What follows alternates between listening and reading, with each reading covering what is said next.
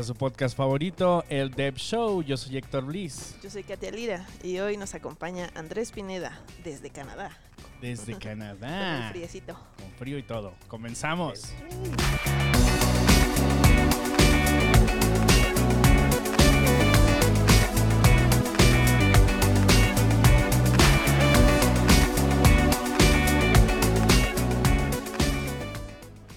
Pues bienvenido Andrés, dinos cómo está el frío allá, porque nosotros tenemos café frío aquí, porque hay calorcito, porque no pasa nada. Aquí en México tenemos el mismo clima todo el año. Sí.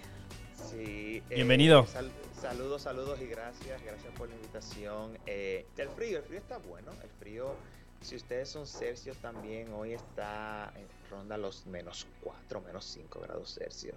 Ok. Sí, está bueno, está bueno el frío.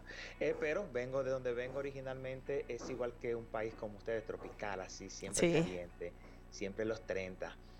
eh, pero acostumbrándome a, a- a este frío, que luego de- del tiempo que tengo viviendo acá, todavía me falta un tiempo para acostumbrarme. Todavía, tengo cuatro años, pero todavía no estoy 100% acostumbrado. Yo, yo no creo que, te, que logres acostumbrarte, o sea, yo, yo creo que hay un punto en el que ya sabes que te tienes que abrigar y, y ya hasta te, te chiqueas un poco, ¿no? Te consientes con las cositas calientes, pero no sé si te puedes ah, acostumbrar. ¿Te acostumbras? ¿Tu, ca- tu cuerpo cambia? O Sí. ¿Eso pasa? Sí, sí, sí, sí, sí, realmente, porque si yo me comparo a cómo fue cuando yo llegué originalmente, que con cualquier brisita había que ponerse un hoodie, una, una suéter, y ahora en temperatura como hoy tú te pones el mismo suéter que tú te ponías quizá para temperatura de 15, 16 grados Celsius, y tú andas con ese mismo suéter para, para temperaturas menos 5 y menos. Pues al final cuerpo- nos el- el acostumbramos acostumbra. a todo, ¿no? Y lo sé porque el, este año estuve participando en una conferencia en México, en Puerto. Vallarta, primera vez que voy a qué Puerto buena Vallarta. conferencia. Me encantó, me encantó Puerto Vallarta. Pero había algo que nos aguantábamos, que era el calor. Mi esposo y yo andábamos sudando por todas las esquinas y es por eso mismo de que el cuerpo ya está acostumbrado a temperaturas un poco más frescas. Es correcto. Es. Pues entonces, ¿de dónde eres? Cuéntanos un poquito de ti. ¿Cómo es que llegas allá donde hace frío? Eh, soy de República Dominicana, un país que se encuentra en el Caribe, eh, cerca de Puerto Rico, para los que no conocen mucho de geografía. Eh, tengo cuatro años viviendo acá eh, y la razón por la que, la que decidimos como familia mudarnos para acá fue buscando mejores condiciones para los hijos. Tengo tres hijos, un varón y dos niñas. Iba a decir dos hermosas niñas, pero entonces le iba a quitar, le iba a quitar lo del hermoso al varón. Entonces, sí, te- tengo eh, la familia, fue básicamente la familia, buscando mayores oportunidades. El país de donde venimos es un país hermoso, un país bello, de, de gente, Claro. gente linda, eh, pero eh, las oportunidades son pocas. Por, son un país tercermundista. Entonces, aquí en Canadá, estoy viviendo, estamos viviendo actualmente en Montreal, en la parte francesa, y aquí hay muchas oportunidades para crecer. eh, solamente tienes que ponerle ánimo. Es cierto que si puedes crecer en tu país, pero el, quizás requería de mucho más ánimo y también eh, esta cosa de que no es solamente tú que, que tienes que, pensar en ti, sino también pensar en la familia tuya cuando estás creciendo.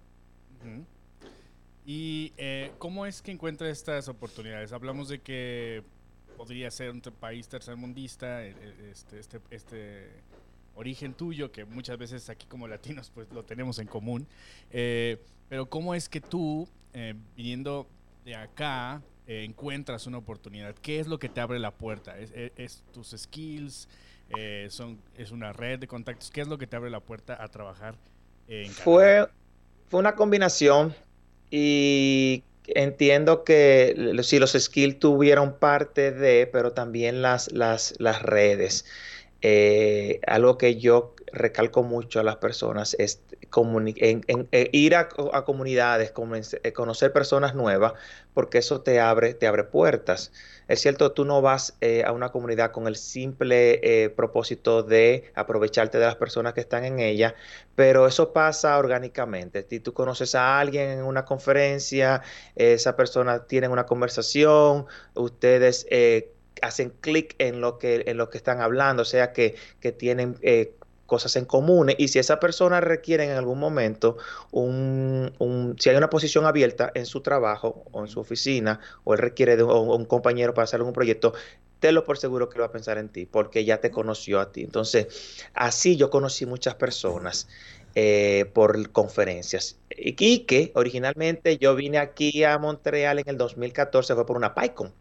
O sea, la PyCon fue eh, PyCon, 2014, PyCon US 2014, fue en Montreal y fue mi primera vez yendo, mi segunda vez yendo a una conferencia internacional, eh, pero fue la que más me impactó y mi primera vez viniendo aquí en Montreal y eso me dejó, sí, dije yo aquí, este país es donde yo quiero vivir. Por, las personas que yo conocí en la conferencia. ¿Y cómo fue que te enteraste de esas conferencias que empezaste a ir? Eh, le agradezco mucho, un amigo. Mi primera conferencia que yo fui en el 2013 fue Rubicon. Sí, yo estaba en un punto donde quería aprender o Ruby o Python y eh, intenté primero con Ruby, Ruby on Rails, eh, programación web. Eh, fui a la conferencia por primera vez, ahí se me abrieron los ojos, yo dije, Dios mío, ¿por qué no se lo había hecho antes? porque en nuestros países había conferencias, pero no a ese nivel donde uno lo ve claro, ha cambiado mucho ahora, gracias a personas que han ido a, esta conferencia y eh, han, tratado de llevar el mismo, la, misma experiencia a, países de, a nuestros países para esas personas que no han viajado o no tienen la posibilidad o cualquier cosa. Entonces, fui a Ruby, eh, RubyCon en el 2013 en Miami y en el 2014 alguien me habló, eh, vamos para PyCon, ya que tú estás eh, tratando de, decidir, decidirte y vas en Montreal, tú que quieres irte para Canadá. Entonces, por, hice, los, hice las, las gestiones. En esa época solicité sponsorship de, la PyCon Foundation.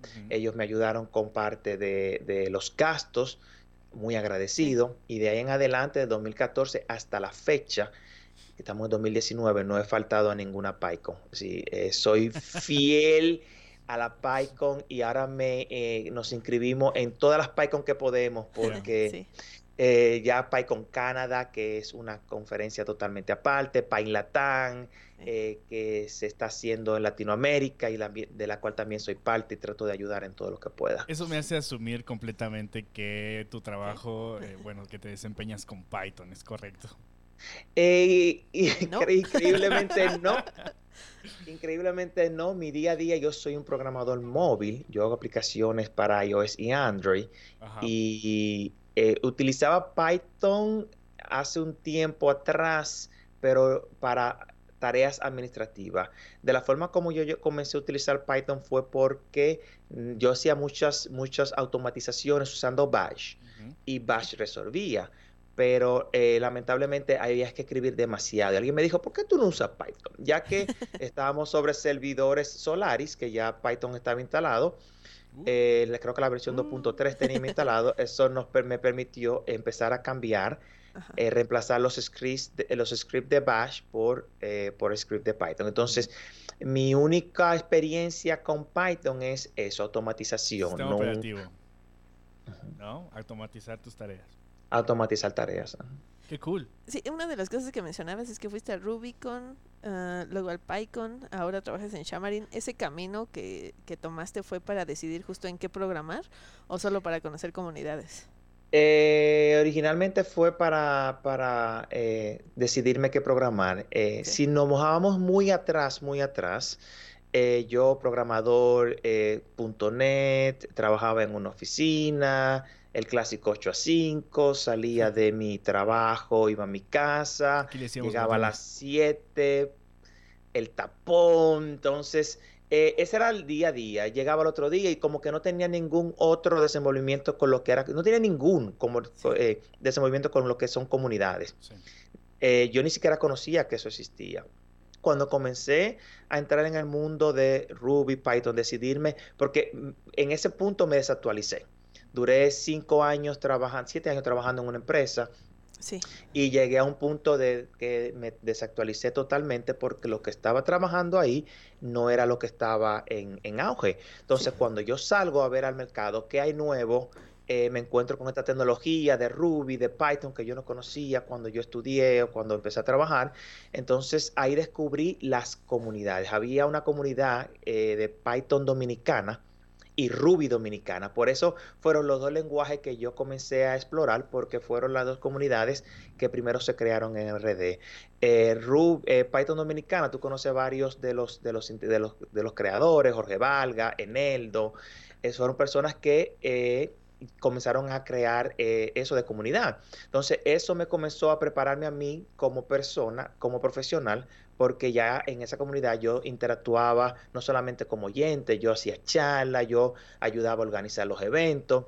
Y eso fue llevando una cosa a la otra, me gustaba, me gustaba estar en ese mundo de enseñar lo que yo estaba aprendiendo, de aprender lo que otro estaba enseñando y la comunidad me cambió, la comunidad me hizo ser ese programador que solamente iba al trabajo, estaba de 8 a 5, no se involucraba en nada, a ser una persona eh, sumamente activa en todo lo que tenga que ver con comunidad.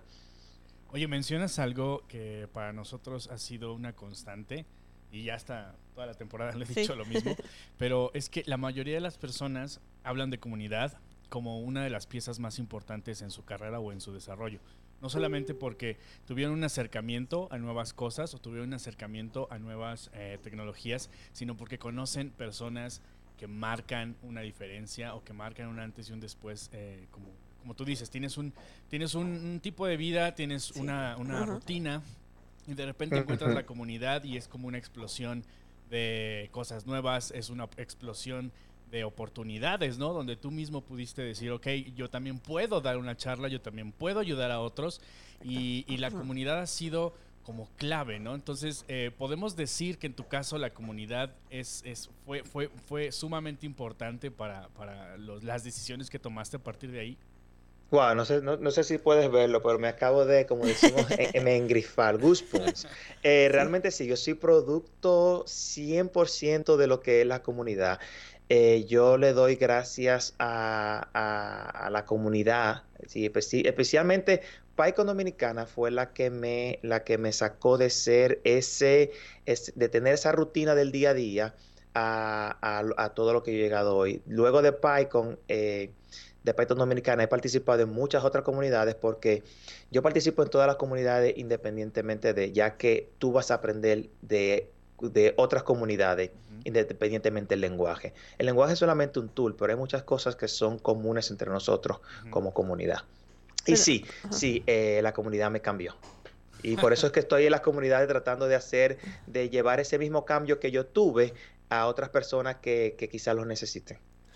Sí, eh, creo que nos saltamos como 10 o 15 años al futuro y, queremos ver si nos puedes hablar un poco de, de qué estudiaste o cómo llegaste al código. Sí, eh, bueno, no empecé en el código tan joven como muchos que dicen, ah, yo empecé a los 11 años. y no, a los 3 años ya yo estaba haciendo mi primer código en Assembly. No. Yo empecé a la, entrar a la universidad en el, dos, en el 98, 99. 99. Eh, luego de que no quería estudiar, yo no quería estudiar eh, en universidad, y, pero por, recomendaciones de mi, mamá me decía, sí, estudie, yo no tenía ningún, ningún, a mí las computadoras no me gustaba, eh, quizá porque en bachiller tuve mala experiencia, en bachiller lo que nos ponían era, el bachiller para, es la, la preparatoria, nos ponían era a, sentado en una computadora y no teníamos nada que hacer, no teníamos acceso como que a nada, así para mí las computadoras eran súper aburridas. Y, pero algo pasó, yo me inscribí en la universidad por darle, eh, por, vamos, y por mi mamá, por mi madre. Entonces, en el primer semestre estuve súper no me gustaba, estaba descontento, no me gustaba lo que estaba viendo. La profesora que me tocó, lamentablemente, no fue de mucha ayuda. Pero una pues persona que un día íbamos saliendo de una clase y yo veo que andaba con un libro súper grande y el libro era de C.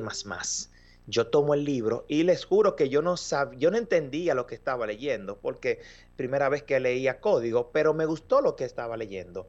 Y ahí yo entendí que yo quería ser programador, yo quería aprender, yo quería entender qué era lo que estaba diciendo el libro.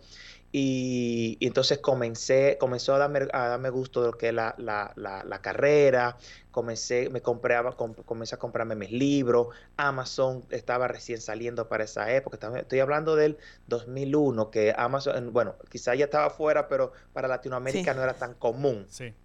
comprar libros en Amazon y vi a un amigo que tenía un courier. yo pude tener eso porque estoy hablando que cuando eso no había el, el, boom de información que tenemos ahora, que si tú quieres aprender algo, tú te sientas en, una noche y tú aprendes lo que sea, porque la información está en, por todas partes y es gratis. En esa época había que leerse los manuales o leer los pocos libros que había. Entonces, eh, pasó mis años, terminé mi carrera en la universidad.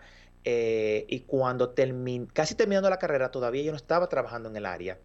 Yo estaba trabajando en un call center y eh, pasó algo que el concelte estaba a punto por cerrar, entonces pude entrevistarme con el, encargado del departamento de informática del, del, call center. Sí, estaba cerrando uno de los proyectos y pude entrar a mi primer trabajo como soporte técnico. Era soporte, ni siquiera era programador. Pero llegué, llegué con hambre, llegué automatizando todo lo que tenía y en menos de, tres meses ya yo era programador. Porque oh. sí, tuve, tuve suerte de que tuve un buen compañero de trabajo, mi primer líder, eh, Lester. Tuve suerte de que tuve eh, un buen jefe que me daba la oportunidad Sí, yo tenía mis, mis, mis, mis, cosas que hacer en mis, mis tareas, pero yo lo que hacía era que me quedaba siempre más tarde en la empresa para poder tener tiempo para jugar y jugando con, con, con, con, eso, con el código. Luego entonces conseguí mi computadora, ya comenzaba a hacerlo en mi casa, ya entonces de ahí fue que pasó a lo que dije que empecé a trabajar en las comunidades, entrar a las comunidades, y de ahí en adelante es, es, es aprender, eh, aprender, enseñar, eh, y si Siempre eso, está, yo trato de estar en, comunidad lo más posible, porque la comunidad te da esa chispa que tú necesitas para mantenerte, para mantenerte motivado. A veces tú, ejemplo, tú no vas a, tú vas a una conferencia y tú llegas a tu casa así como que súper recargado con energía de aprender, de enseñar, de, de, probar cosas nuevas, de hacer proyectos, porque tú te encuentras con personas que están cambiando el mundo literalmente desde, desde la línea de comando. Inmediatamente sientes que no haces suficiente tú. sí, sí, el, síndrome del impostor ataca muchas veces. Dice, ok, este muchacho, por ejemplo, en Python pasa mucho porque eh, eh, Python se usa en, muchas, en muchas ramas. Tuve personas trabajando de Machine Learning y yo cambiando un botoncito en, Django. No, así no. Pues de hecho por eso eh, empezamos como tan consistente el podcast, porque regresando de PyCon Latam, como que vi justo esto que, que faltaba conocernos entre todos.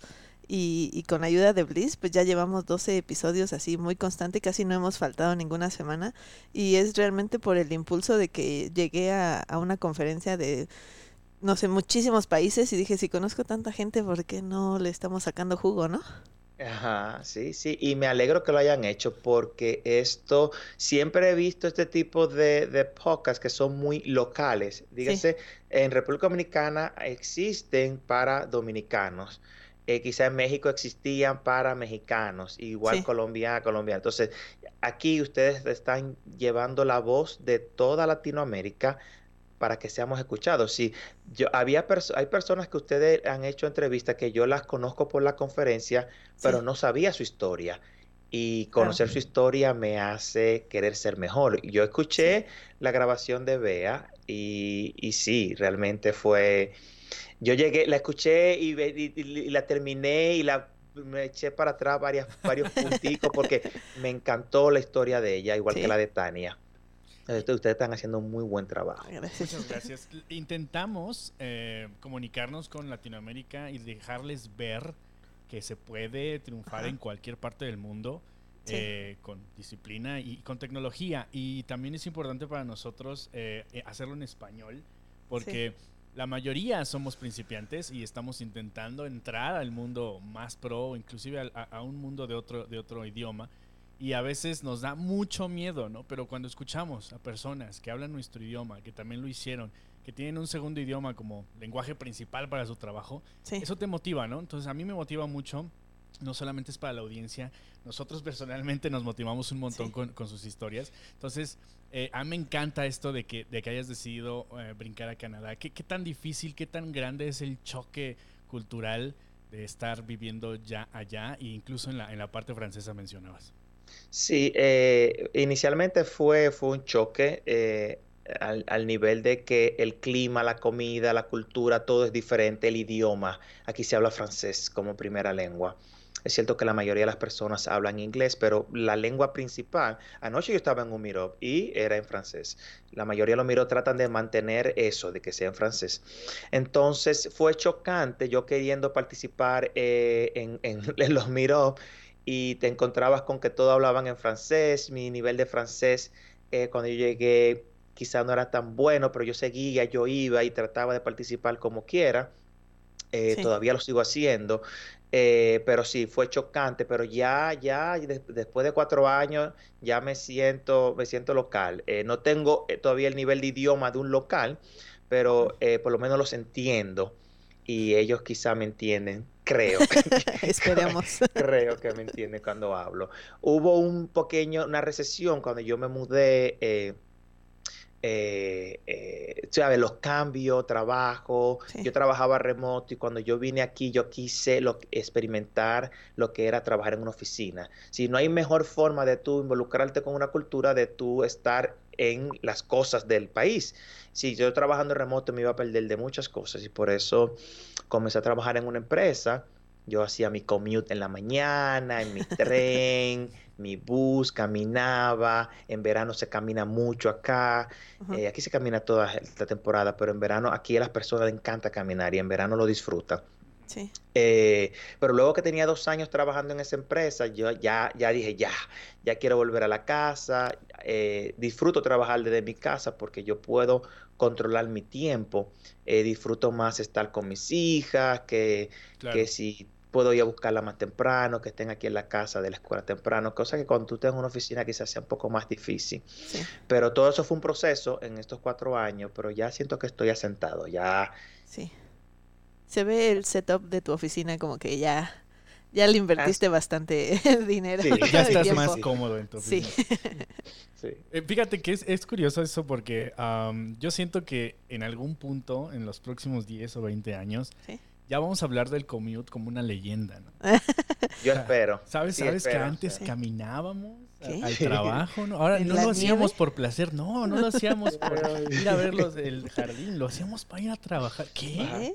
¿Eh? Yo estoy esperando, yo estoy cruzando los dedos porque eso se convierta en una leyenda, porque me encanta trabajar desde casa, pero eh, definitivamente cuando estás en una ciudad nueva, cuando estás conociendo un país, eh, el commute se vuelve pues revelador y hasta inspirador, ¿no? Sí. Llegas, Sí, llegas lleno a tu sí. trabajo porque estás viendo un panorama nuevo, todo lo que eso conlleva, ¿no? El hecho de estar ahí, de haberlo hecho, este, te motiva, te, te, te llena. Así como, como las PyCons y cualquier otra conferencia, a mí me encanta ir a meetups. Tenemos un par de meetups acá en, en Ciudad de México y, y- y me energiza, ¿no? Terminas cansadísimo y al mismo tiempo lleno de energía, de, de que la gente está allí, eh, eh, se emociona con lo que están aprendiendo, se te acercan y a veces te dicen eh, palabras inspiradoras para ti mismo, ¿no? Entonces, Sí. me llena, te llenas de energía. Eh, vamos entonces a, a- a- preguntarte algo más, este, y es justamente qué haces ahora mismo, qué, qué lenguajes, qué tecnología, ya, ya mencionamos ya, Marín, Eh, ¿qué, estás, ¿qué estás utilizando y, y- y por qué? Sí, eh, como dije anteriormente, soy programador móvil, trabajo con lenguajes como Swift o Objective-C para iOS y Java, un poco de Kotlin para Android y para eh, programación eh, multiplataforma utilizo Xamarin, que es C Sharp, un framework que te permite utilizar un solo lenguaje para hacer deployment a ambas plataformas. Es correcto. Eh, ¿Y qué tan común es o, o qué prefieres tú? Antes, voy a adelantar a las preguntas de Ok. Reebok o Nike. No, no. Pero, ¿qué prefieres tú? ¿A- ¿Hacer nativo? O sea, ¿prefieres aventarte toda la app nativa aunque tome un poco más de tiempo? O te, gusta más hacer este algo compatible? Creo que eso va depende mucho del proyecto. Eh, cuando me llegan, si, trabajo para una, para una empresa ahora, eh, la empresa decide, la, la, la, mayoría, bueno, se decide en, en, conjunto, no sé yo, pero si hago trabajo on the side, cuando yo era consultor y me llegaban con una idea, ah, necesito eh, una aplicación que haga tal cosa. Entonces, dependiendo de lo que el proyecto fuera, yo me iba o nativo o, cross-platform. ¿Qué es lo que iba a depender? Por ejemplo, si la aplicación no iba a ser para ambas plataformas, yo no me iba a poner a trabajar con Xamarin. Yo prefería trabajar con la plataforma en sí. O si había eh, que hacer algo muy específico de las plataformas, se puede hacer con lenguaje, con tecnología como Xamarin o React pero entonces tú tendrías que hacer un segundo trabajo para evitarme hacer el segundo trabajo, yo decía, ya me voy por, por el nativo porque yo conozco nativo. Si quizá para una persona que no lo conozca necesitaría eh, más trabajo hacerlo en ambos separados. Eh, pero eso, sí, va a depender del proyecto. Hay mucha gente que aborda eh, el, cross, el cross-platform para evitarse el nativo. O sea, tú recomiendas esto, pueden quedarse allí aunque después vayan aprendiendo pequeñas cosas custom que se tienen que hacer nativas, o definitivamente recomiendas seguir el camino de, de aprender nativo definitivamente, aunque hagas eh, algo, algo híbrido.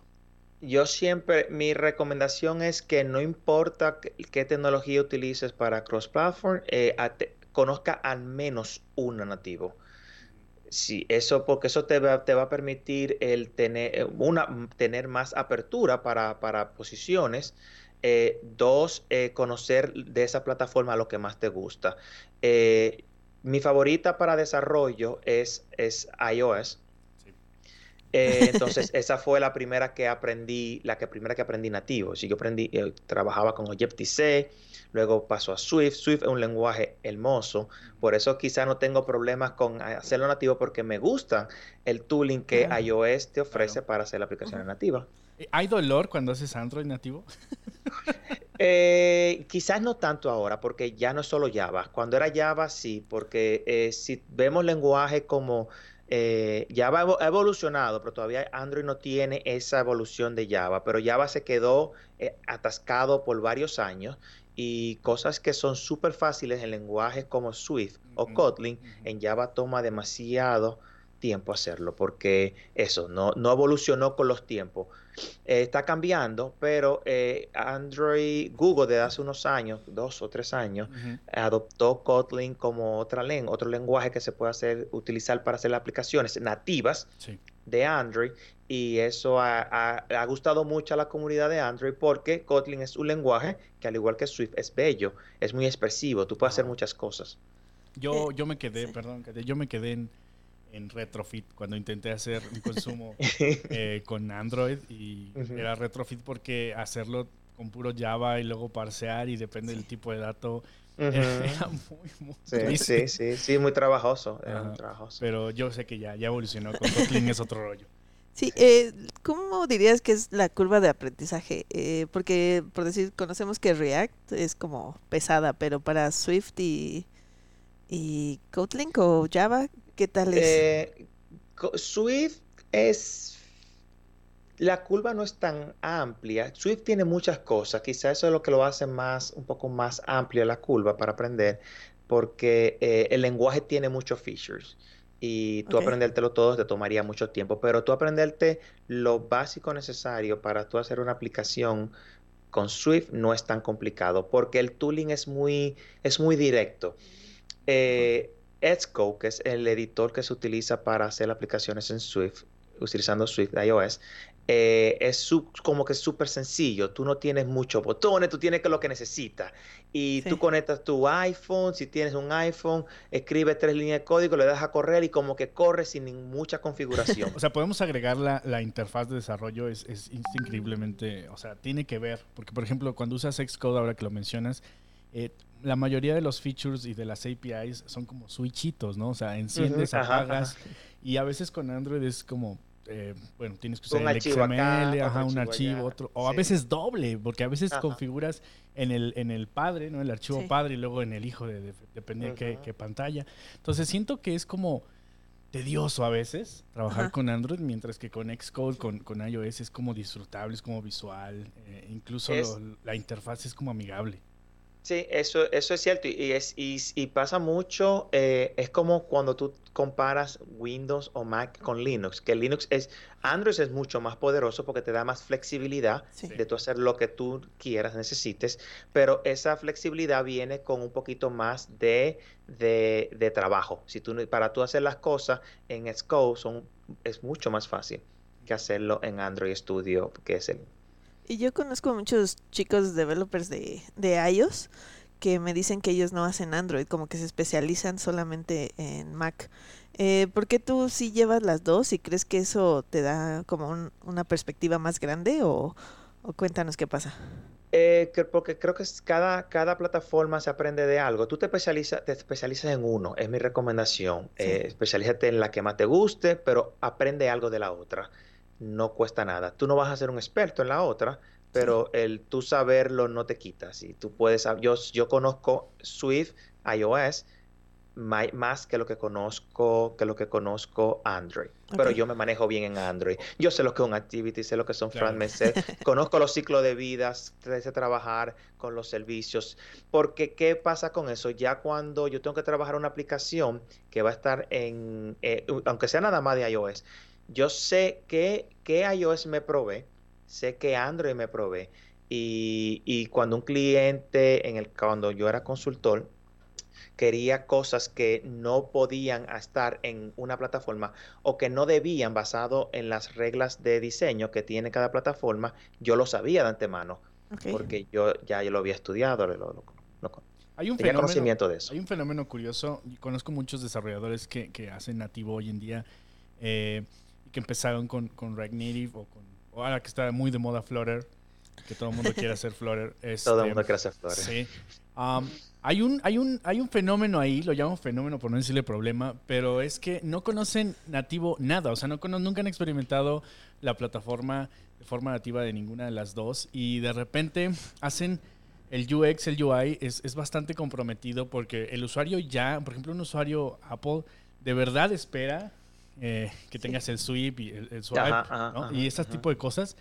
Y ellos ni por aquí, ¿no? Porque están haciendo un select o están haciendo un drop down, algo muy web. Sí. Y, y, a veces comprometes un poquito la usabilidad por eh, eh, terminar o por hacerlo híbrido porque no quieres para nada acercarte a lo nativo. Creo que está bien para empezar, creo que puedes publicar rápido una aplicación, pero es muy importante conocer la plataforma para la que desarrollas en el caso de mobile. Sí. eso te va a ayudar con el, con el UI, como lo acabas de decir. La, la, cada plataforma tiene eh, UX design, ¿sí? tiene design, eh, diseños, guidelines, diseño, guías de diseño que nosotros como programadores debemos seguir. Cuando tú desconoces esas guías, tú terminas haciendo lo que acabas de mencionar.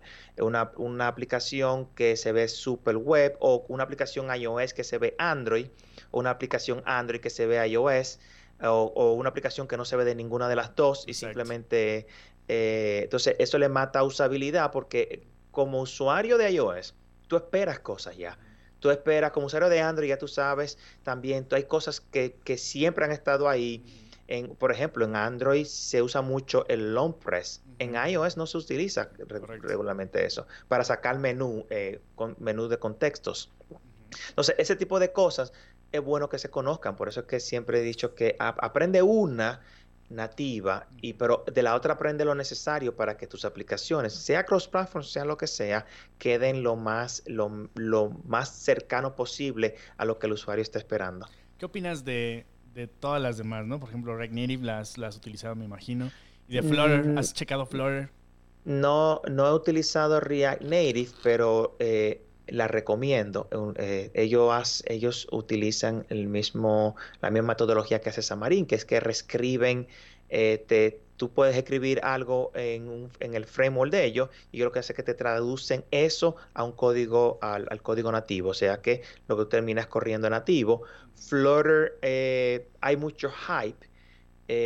yo nunca le caigo atrás a los hype, quizá por eso nunca lo he probado quizá cuando baja un poco el hype, si todavía sigue vivo y Google no lo ha matado, eh, Google, Google tumba eh, tecnología. Bueno, la ventaja de que tiene Flutter es que está, está ahora siendo vaqueado por, el, por la comunidad, está open source, que no es Google como Google. Podría pasar lo mismo que Angular, que la comunidad es quien lo va a manejar. Pero no lo he usado, no me llama la atención todavía. Eh, porque quiero este año que viene quiero explorar otras cosas que están fuera de móvil. Quizá por eso no, no quiero aprender nada móvil ahora. O sea, hay un momento en el que, por ejemplo, llevas varios años haciendo mobile. Eh, hay un momento en el que sientes como, no sé, flojera, como pereza de decir, eh, sí quiero experimentar ya algo totalmente alejado, como lo acabas de mencionar, a lo mejor backend o a lo mejor data science o a lo mejor eh, no sé, un poco de machine learning. Hay, hay, hay esa inquietud y, y, a raíz de qué es, porque te lo pregunto porque a mí me pasa, de repente estoy demasiada web y cuando hablamos ahorita, por ejemplo, de Xcode, lo extraño, o sea, empiezo a decir, sí, voy a empezar a jugar otra vez en nativo y, y, y te, te, prendes, ¿no? Sientes esa, ese, eh, los que, lo que dijiste, ¿no? Los, eh, ¿Sientes eso que, que, se te antoja como, ok, voy a brincar algo totalmente diferente? ¿Qué es, ¿Qué es lo que te está ahorita llamando la atención? ¿Qué es lo que piensas, piensas hacer? Eh, sí, eh, ese mismo sentimiento lo tuve, yo tengo nueve años haciendo mobile ya, en el 2010, y ese sentimiento lo tuve en el 2010 cuando empecé a trabajar mobile, que yo decía, yo era web developer backend, entonces decía, quiero algo diferente. La web está todo lo mismo, venía la, la la loquera de todos los, los, los framework front-end eh, que estaban saliendo. Estaba Backbone, había otros más, estaba eh, eh Knockout.js. Y decía, esto no se puede. Eh, full Stack Developer no es para mí. Se me organizan voy, yo me voy. Exacto, si siguen con esta me voy. Entonces me fui a mobile, estuve haciendo mobile, tengo nueve años haciendo mobile. En el interín he hecho uno que otro backend pero como que en estos días he sentido la necesidad de hacer algo diferente y creo que las mismas comunidades me han, me han, me han empujado a eso. ¿Por qué? Porque eh, los últimos años mobile no ha cambiado, mobile sigue siendo el mismo mobile, han aparecido uno que otras cosas, pero es lo mismo. Eh, hacer una aplicación en mobile tiene el mismo impacto que tenía hace unos años atrás. Sin embargo, como tú mencionaste, hay, en el mundo están pasando muchísimas cosas ahora. Tenemos blockchain, tenemos machine learning, está data science, está AI. Hay muchas cosas que se pueden hacer que desde, desde, desde mobile yo me lo estoy perdiendo. Y quizás es por eso que estoy, eh, que para eh, los próximos días estaré experimentando con otras cosas. Y eso se oh. siente, sí se siente que te lo pierdes, ¿no? Porque, por ejemplo, estoy estudiando X o Y relacionado a web y sí, de repente aparece esto y aquella nota y ya alguien usa blockchain para algo súper espectacular y, y de repente sientes como que, ok, creo que estoy distraído, ¿no? Tal vez enajenado de, lo que está pasando realmente allá afuera. Sí, exacto. Entonces, eh, no me quiero perder. Hay mucha diversión, hay muchas cosas pasando. No me la quiero perder, quiero ser parte de ella. Muy bien. Eh, regresando un poco a, las comunidades, ¿tú ahorita estás colaborando con alguna en particular o más bien solo este apoyas presentando y asistiendo?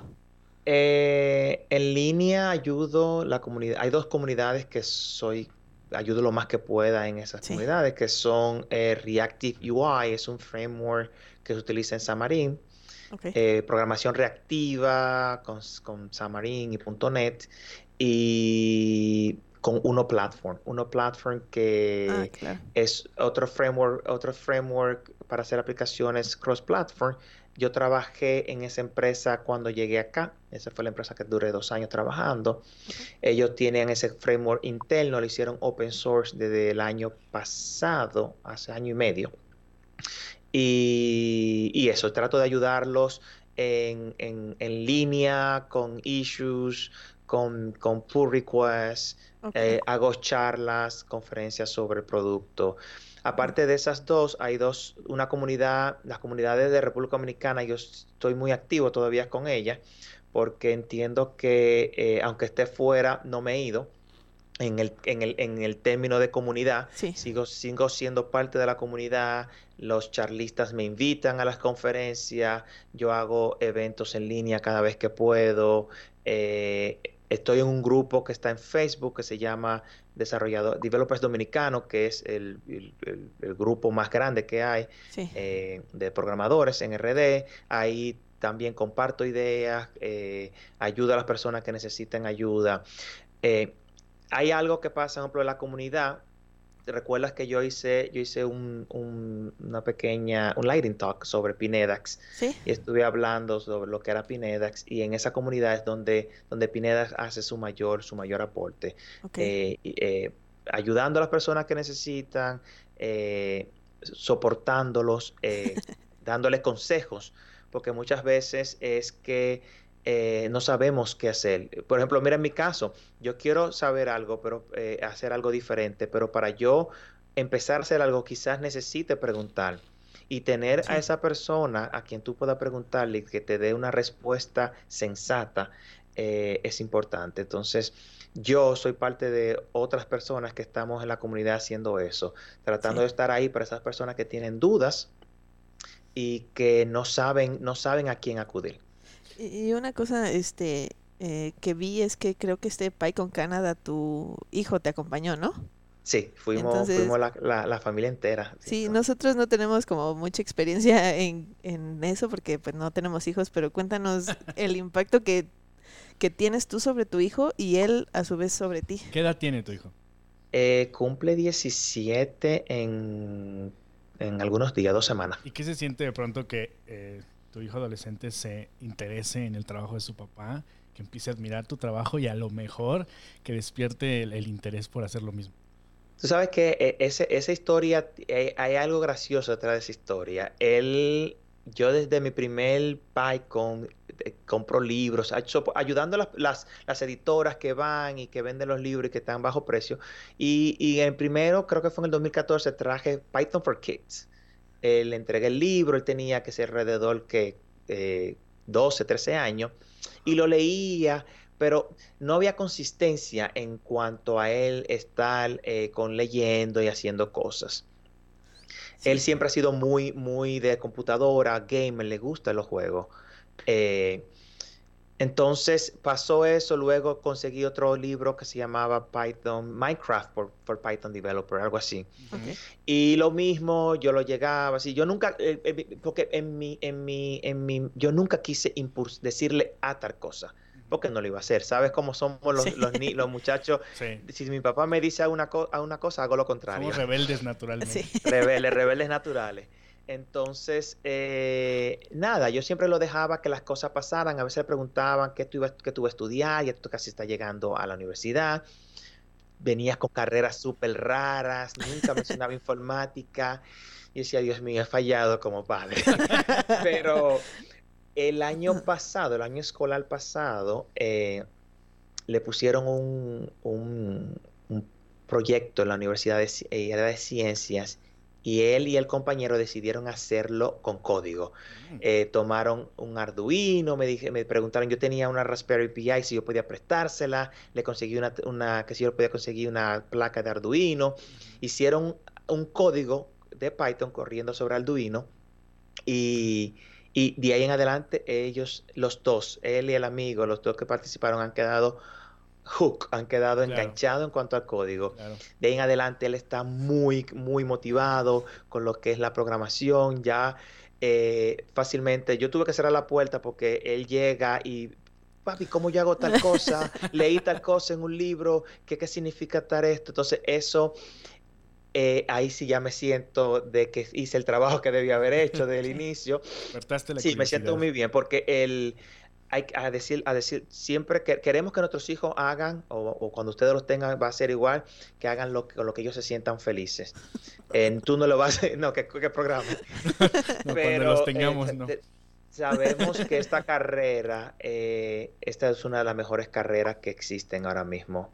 Eh, pocas carreras tienen eh, lo que nosotros como informáticos tenemos, que nosotros nos juntamos de gratis a hablar y a enseñar hacemos una conferencia y speakers viajan de un país a otro de gratis, solamente porque les gusta eso enseñar. Como mencioné al inicio, hay mucho contenido gratis en la, en, en, la web y es por eso mismo, porque a las personas les encanta enseñar, les encanta. Eso se ve mucho en nuestra carrera. Tú no ves contadores haciendo eso, ni doctores haciendo eso de gratis. Eh, entonces, ¿por qué no? ¿Por qué no está en esta carrera que es la que le está dando el cambio al mundo? Si esta carrera es la que está cambiando el mundo, en todas las áreas, porque ya la informática está en todas las áreas, no importando cuál sea. Eso que dices es sumamente importante y, es la razón de, por qué existen las comunidades y el free software y es, y es compartir y enseñar y aprender de otros viendo su código y escuchándolos. Y, creo que Python tiene esa enorme, enorme ventaja. Tú, tú nos platicabas, conseguí el libro de Python for Kids o, traje este recurso de Python para X o Y. Creo que la comunidad de Python es la que más ha creado eh, recursos para acercamiento, para iniciación. Entonces es muy, muy fácil no solamente aprender con Python y el lenguaje en sí mismo es, es, muy, es muy amable, sino que te enganchas, o sea, lo disfrutas, lo, lo, amas, llegas a, organizar PyCons internacionales, ¿verdad?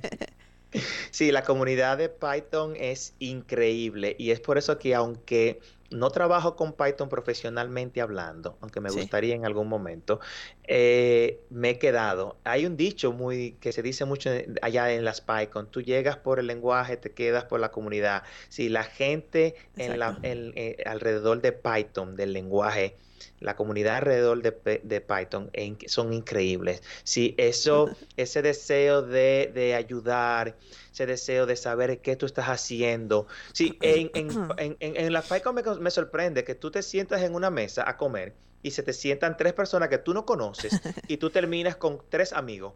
Exacto. Porque ellos llegan y todos hablan. Esa apertura de que dónde tú trabajas, qué tú haces. Quieren saber qué tú estás haciendo, quieren saber cómo tú estás apoyando, quieren saber que... Si tú, estás, tú le dices a alguien en, en Python, Python que tú estás aprendiendo y todos se, se, se, se, se ponen en fila para ayudarte. Es, sí, la comunidad es increíble. Me encanta la comunidad. Oye, tenemos comentarios aquí en el streaming. Dice Michelle Lira, alguien conocido de acá. Dice, soy fan de Pinedax desde el Pilatam. Tiene los stickers más cool. Ah, gracias. Este, ¿Nos podrías contar la historia del Pinedax? Eh, Pineda. si tienes el sticker ahí de, para enseñar. Esto, lo usaron en una conferencia que estuve el, en octubre.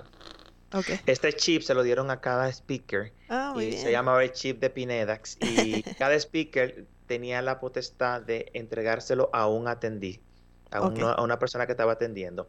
Y ese chip es la entrada gratis para otro evento que eh, realizan los mismos organizadores. Entonces, oh.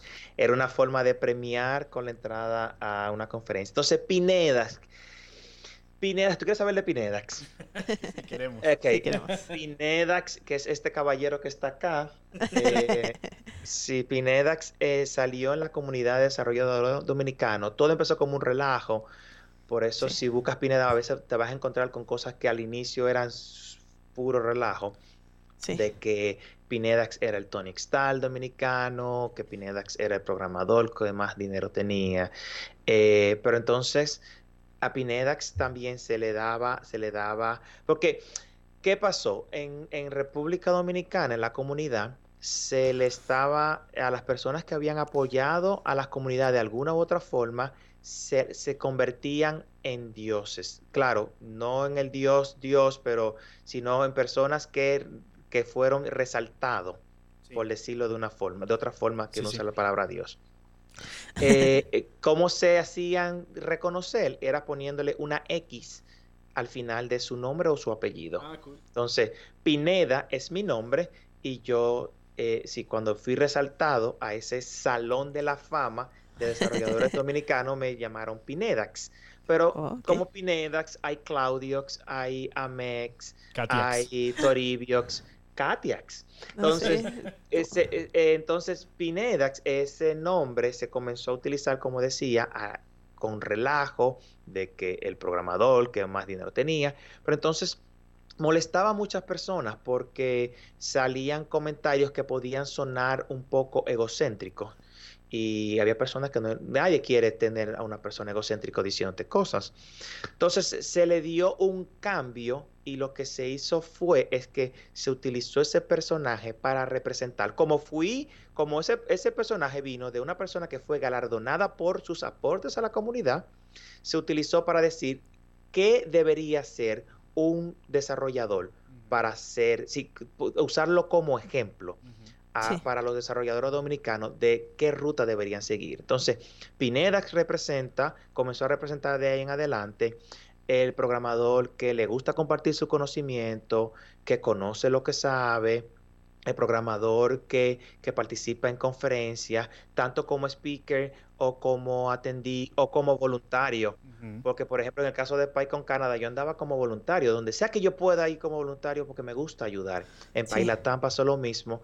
Eh, hay que ayudar a las personas que tomaron la iniciativa de hacer esa conferencia por nosotros. Entonces, Pineda se volvió eso y es lo que representa. Entonces, personas, como dice, dije más temprano, ya uno tiene, ya yo tengo en el área de, de en el área, en, la, en mi carrera, eh, alrededor de 14 años, 2014, 2004, 2014, 15 años. Uno ha pasado por muchas cosas que las personas que están empezando ahora tienen dudas. Entonces uno tiene, tiene respuestas para esa duda y uno las ayuda, uno los guía. Eh, digo uno porque yo no soy el único. Pinedax es el, el, símbolo, pero hay muchas otras personas que al igual que yo están tratando de hacer eh, de, nuestro país eh, un mejor país a nivel tecnológico, ayudando a esas personas que están en necesidad o, eh, económico o de ayuda o de recursos o de información. Podemos hablar tanto de, lo que has hecho y, y, todo lo que nos platicas es súper interesante.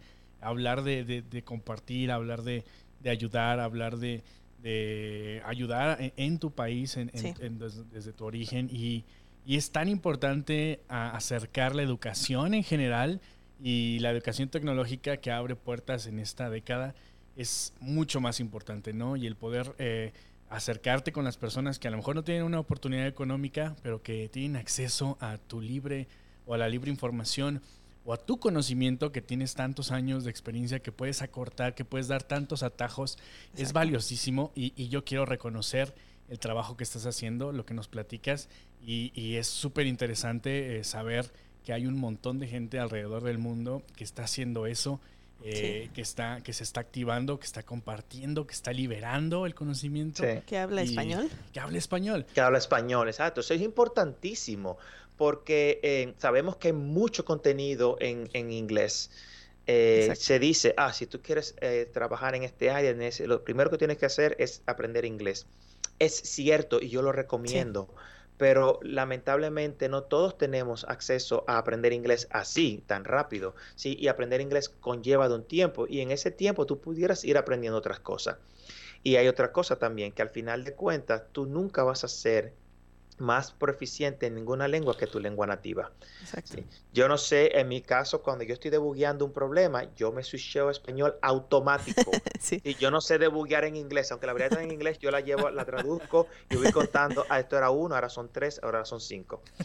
Por eso. Y menos en francés, ¿no? Los y menos en francés. Los números en francés, oh my God. Entonces, estamos llegando ya al final de, de nuestra charla, es súper interesante. Entonces, no quiero, no quiero que lleguemos al final sin hacerte nuestra poderosísima encuesta sin sentido. Es, una, es una sección que inventamos. Es una sección de data, pero la inventamos sin sentido y tiene la canción más ridícula. Pero, pero ahí va. ¿Estás listo? Sí, sí, da. You said so really another night, night, night, night, night, night, night. Oye, oye, oye. Oye. La, la canción es más para nosotros que para. bueno, te voy a dar, eh, bueno, hacer una pregunta con dos opciones. Pues tienes que elegir una u otra o proponernos una tercera, ¿ok? Ok. Uh, Android o Apple ambos. si, me conocen, el que me conoce, yo sabe, yo siempre ando con los dos celulares en los bolsillos, iOS y Android, porque es que cada uno tiene algo que tú le puedes sacar, que tiene. Si cada uno tiene sus beneficios, tiene sus pros. Oye, ¿crees que entre un tercer sistema operativo en algún momento a, la carrera? No, ya, ya se no, quedamos, ya- nos quedamos con Ya eso. sé que se quedaron esos dos y esos dos se van a quedar. Han intentado muchos Windows, Firefox. Eh, Web OS, no, no, no han intentado y ya, ya es muy difícil. Oye, y- Pero y- si y- tengo que elegir, si tengo que Sí, decir sí. entre uno de los dos, creo que diría iOS. ¿cómo se llama la, la empresa esta que, que rompió con Trump? ¿Cómo se llama? La de los La teléfonos. de Ha- Huawei. Huawei. Huawei. Huawei, a Huawei. Que es que Huawei, o sea, va a sacar su sistema operativo, ¿no? Ellos están, ellos ya está fuera, creo, pero que entonces sería eh, un sistema operativo solamente para sus teléfonos. Le va a pasar lo que le pasó a BlackBerry. Pues, pues si llega un día un cliente y te dice, oye, necesito las dos plataformas y Huawei y tienes que Eh, aprender.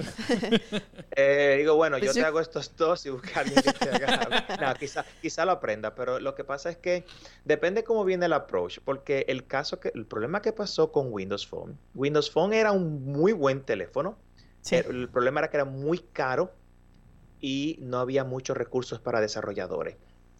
La comunidad fue que hizo que Android llegara a donde está. Fue la comunidad de programadores que cuando Android salió, Android comenzó, Samsung tenía un, un, eh, eh, tenía promociones que te regalaba el, el- Sí.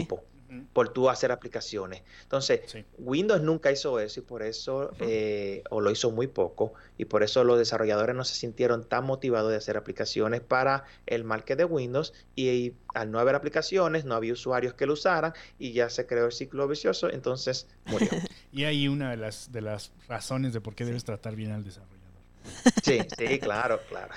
Este, mm, tengo una mala noticia, es una lightning round, creo que fue lo que me faltó decirles, entonces después podemos expandir en la Perdón, respuesta. perdón. ok, ah, Backstreet Boys o NSYNC. En Sync. ¡Eh! El primero que dice NSYNC. este, ¿qué tal conoces de tacos? Digamos, taco al pastor o taco de suadero. Ah, No conozco mucho, pero ¿No? si son tacos, cualquiera de los dos. ok, este, backend o frontend.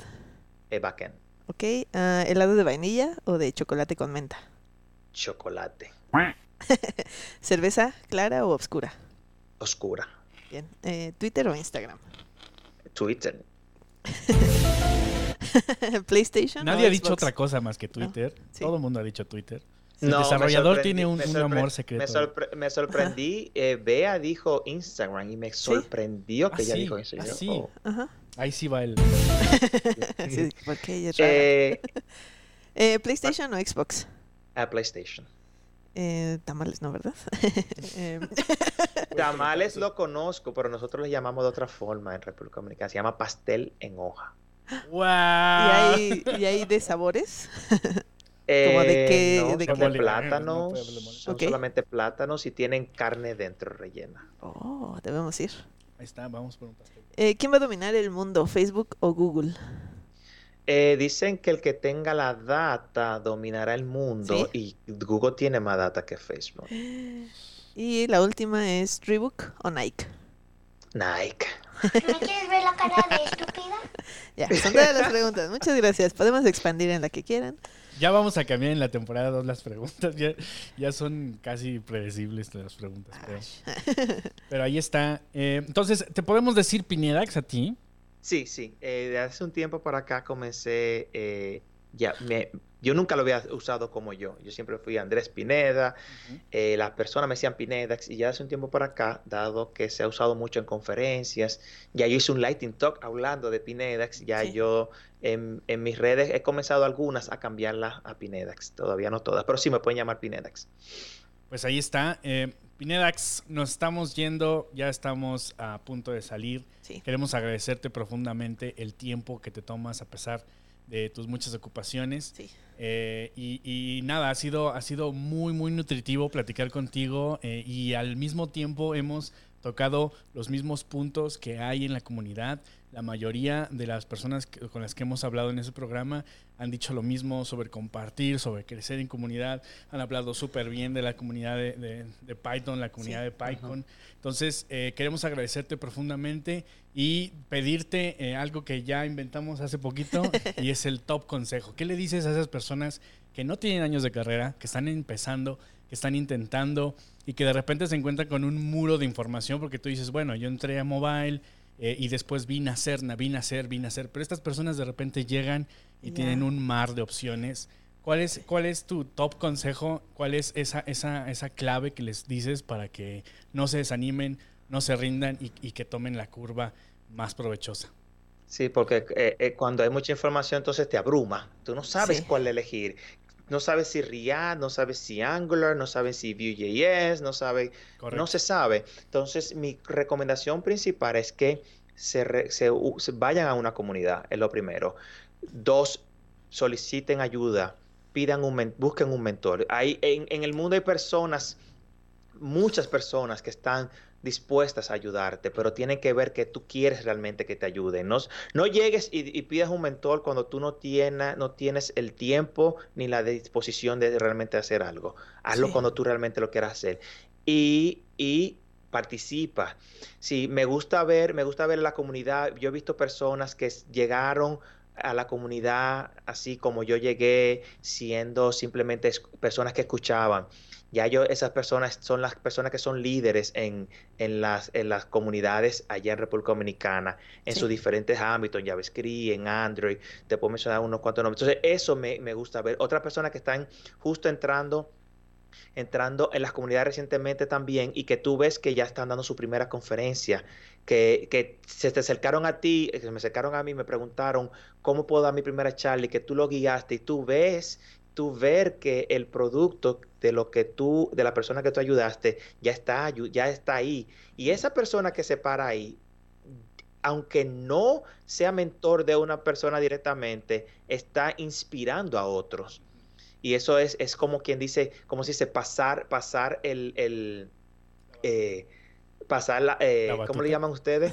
La, La ba- batuta. Sí. Sí, pasarlo, porque entonces la- no, no, no se puede ser siempre la misma persona haciendo todo. Si las mismas personas van a estar, siempre hay que pasarse a las, a las generaciones que van creciendo para que crezca, para que crezca más y que haya, y que hayamos más. Entonces, el consejo principal, únete a una comunidad, busca un mentor y enfócate. Cuando tú te enfocas, eh, haces cosas increíbles. O sea, Sí. podríamos decir que escojan la tecnología que más les llama la atención y, que se, y que se tomen el tiempo de entenderla, ¿no? Sí, sí, yo digo, e- es, es, es totalmente sano y es, eh, es permisible de que tú, por ejemplo, si tú quieres aprender algo frontend, tú pruebes Vue.js un poco, tú pruebes React un poco, tú pruebes Angular un poco. Tú di- dices, tú objetivamente tú dices, me gustó tal. Si tú tienes inconveniente que te gustaron dos, entonces tú ahí buscas consejo, buscas en línea cuál es la que más se utiliza, en el país donde tú estás, do- cuál hay más documentación, etcétera, etcétera, etcétera. Entonces, pero después que ya tú tengas decididos, decidido cuál es la que te gusta, enfócate en esa. No, no le dediques dos, tres semanas y después quieras cambiar a otra cosa, porque entonces sí. te vas a quedar sabiendo un poquito de muchas cosas. Y es mejor saber mucha de una. Cool, pues ahí está. Excelente. Katia, Eh, Andrés Pinedax, muchas gracias. Eh, te di mucha Gracias lata tratando de agendar esta llamada, pero valió la pena. Pero se logró, se logró. Y aquí Exacto. estamos. Y muchas gracias por la invitación. Me alegro mucho por lo que están haciendo. Nuevamente se lo digo. Eh, en la segunda temporada espero escuchar personas nuevas, Sí, ver caras nuevas y, y- y eso. Sigan haciendo lo que lo están haciendo excelentemente bien. muchas gracias. y al mismo gracias. tiempo, pues ojalá también eh, regreses a este programa y nos pongamos un poco más nerd, porque es lo que decimos. sí. A veces nos conocemos la primera vez, ¿no? Y la segunda vez nos encantaría ya hablar más de tecnología y más de hacks y cosas que tú ya bajo tu experiencia puedes compartir. Entonces, Sí, muchas excelente. gracias, muchas gracias Ot- por estar aquí. Otra invitación y me dejan saber que estaré, estaré dispuesto a estar por acá nuevamente. Bueno, Perfecto, pues ya nos vamos. Katia. sí, saludos a Denny, por favor, su esposa. Manda los saludos que se te olvidan después. Pues a mi hermana, a mi mamá. Nos vemos, nos vemos hasta la próxima. gracias. Gracias por los que nos siguen en vivo. Bye bye.